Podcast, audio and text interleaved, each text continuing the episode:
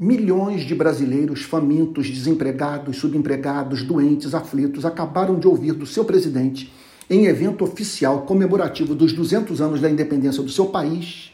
mensagem referente ao vigor sexual daquele que ocupa o mais alto posto da República.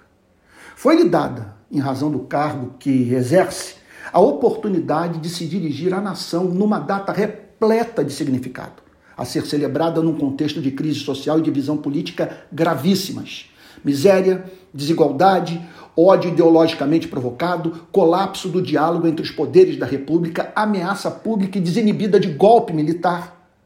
Num momento histórico como esse,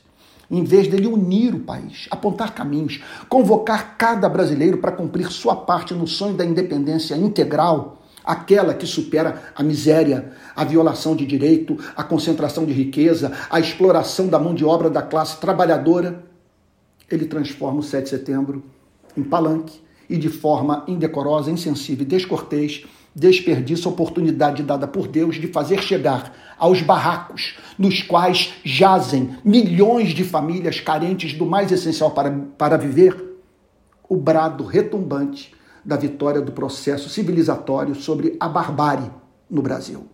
Se você acha que estou sendo moralista, rigoroso, que eu estou equivocado, peça para um pai traduzir para seus filhos o que foi falado. Declare que você se orgulha desse discurso correr o mundo inteiro e afirme que hoje foi escrita importante página da nossa história.